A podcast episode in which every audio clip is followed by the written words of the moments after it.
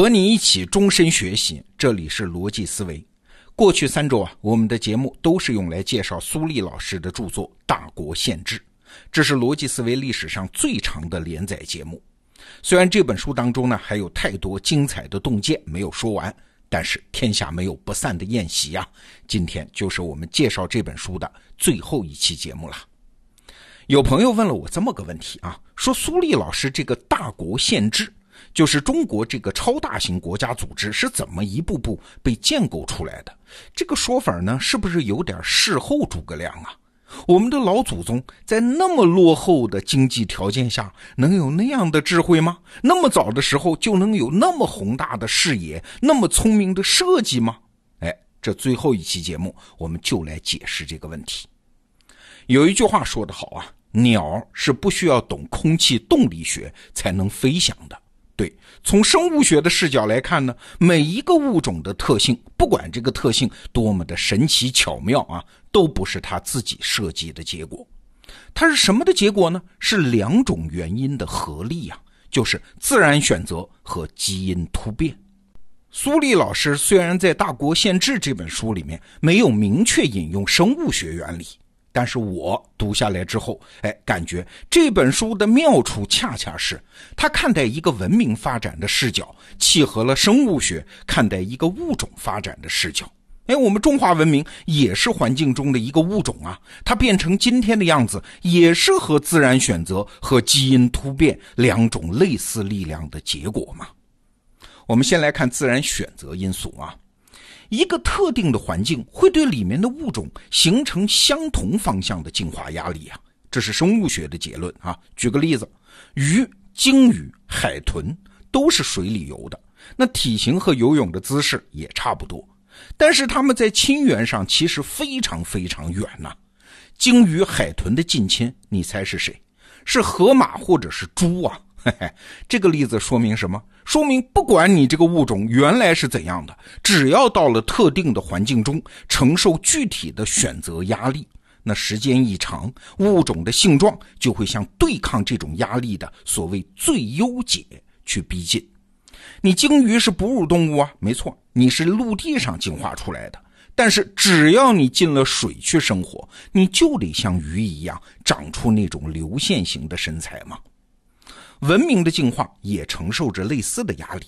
我们的中华民族的祖先在东亚这片土地上生活，要想对付北方的游牧民族，那农耕民族就必须抱团抵抗。在那样的社会条件和技术基础上，要想成功抱团组建超大型的国家组织，你就必须演化出一系列的制度设计。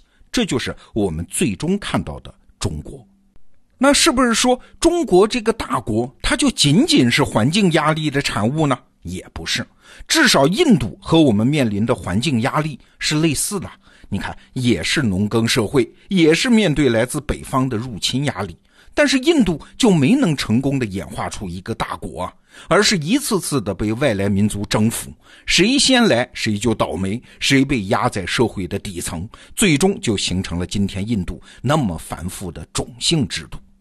所以说，中国这个大国的形成环境，它不是唯一的原因。我们祖先的那种创造性，也就是特定人物在关键时刻起到的作用，也不能忽视的。这种创造性对应到生物学上，就是物种演化的另外一个原因嘛，就是基因突变嘛。比如说西周的周公，比如说秦始皇、汉武帝这样的人，他们的出现，他们展现的那种强力的意志和个人的创造性，都是这个文明物种的基因突变呢。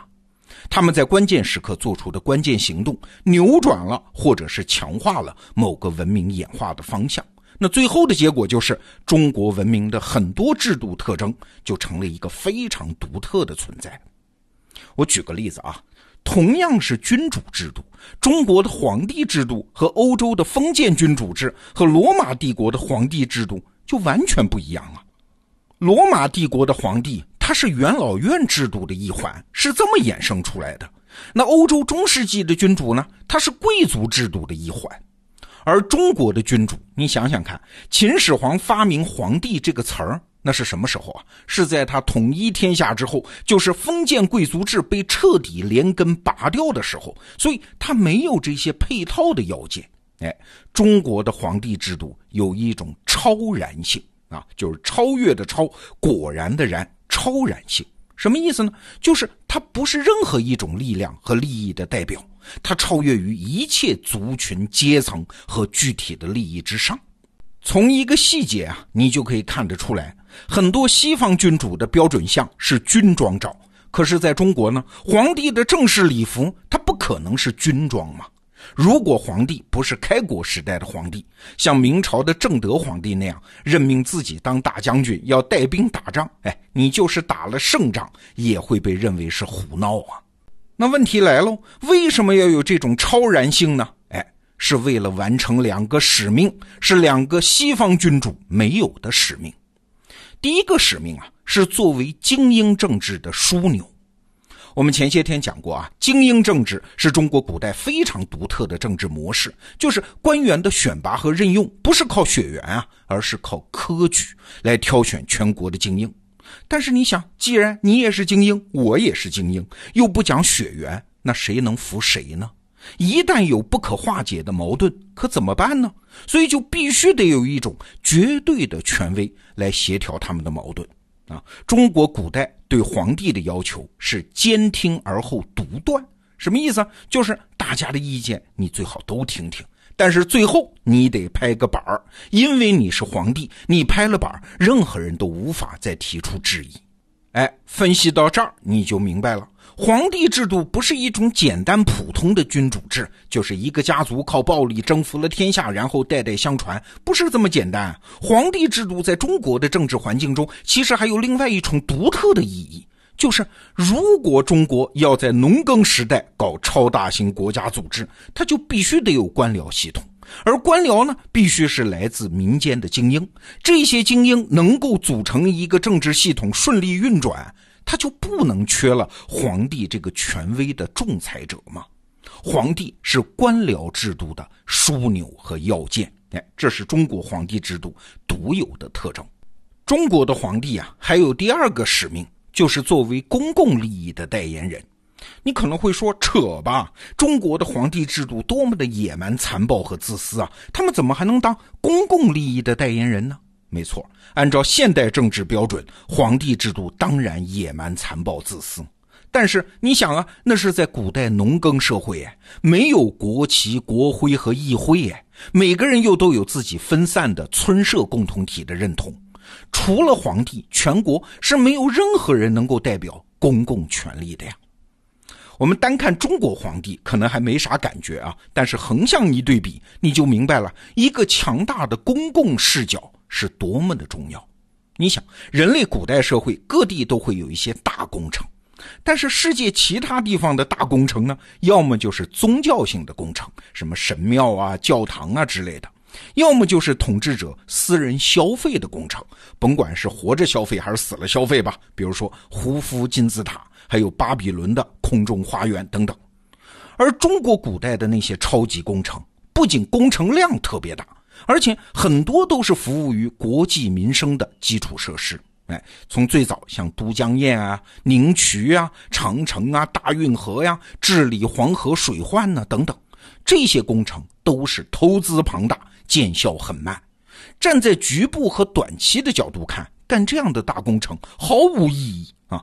那除非呢，除非有一个超越时间和空间、超越阶层和族群的公共视角，是很难有人出面。组织实施的，谁来干？哎，这就是皇帝这个角色，因为他有公共视角嘛。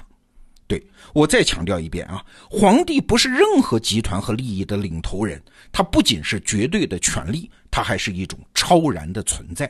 没有皇帝制度，也就没有超大型国家组织的凝聚成型啊。那在介绍《大国宪制》这本书的最后一集，我之所以要举皇帝制度这个例子，因为它最典型的体现了这本书在方法论上的价值。你想啊，这一百多年的现代化过程，我们中国人对自己的母文明——中华文明，情感很复杂的，时而骄傲，时而又觉得自卑。那其中还有什么东西能比皇帝制度被批得更臭更狠呢？但是我们得想啊，皇帝制度已经被推翻一百多年了，我们这代人是有机会理性下来，摆脱那种简单的是非对错优劣的视角，而是跟着祖先的脚步，看看这个制度的演化过程，看看它在具体历史过程中的实际作用。对于一个历史现象，尤其是发生在自己和自己族群身上的历史现象，我们经常会用情感遮蔽理性。但是，无论这种情感是什么，无论是赞颂还是批评，是自豪还是沮丧，我们都只是有了一种情感上的偏狭判断。但是，作为我们这样的终身学习者，我更喜欢《大国宪制》这样的书，因为它让我们获得了一种理解上的进步和知识上的愉悦。作为一只大象，它喜欢或者是憎恶自己的长鼻子，这是他自己的问题啊，反正他也摆脱不了。但是，作为一个力求要理解这个世界的求知者，我们的乐趣是什么？是跳出大象的身体，反过来看大象，搞清楚它为什么长了这只长鼻子，以及在什么环境下，在什么样的基因突变下，它的长鼻子会变成一副什么别的模样。好了，苏丽老师的著作《大国宪制》，我们就为你介绍到这儿。得到 APP 里面上架了市场独家的金牌版电子书。感谢北大出版社啊，在我们介绍这本书期间，还给了得到用户特别优惠价。今天、明天还有最后两天的特别优惠价。那你点击本期节目的文稿，或者到首页的电子书板块找到它，然后收藏一本吧。强烈建议。好，逻辑思维，明天见。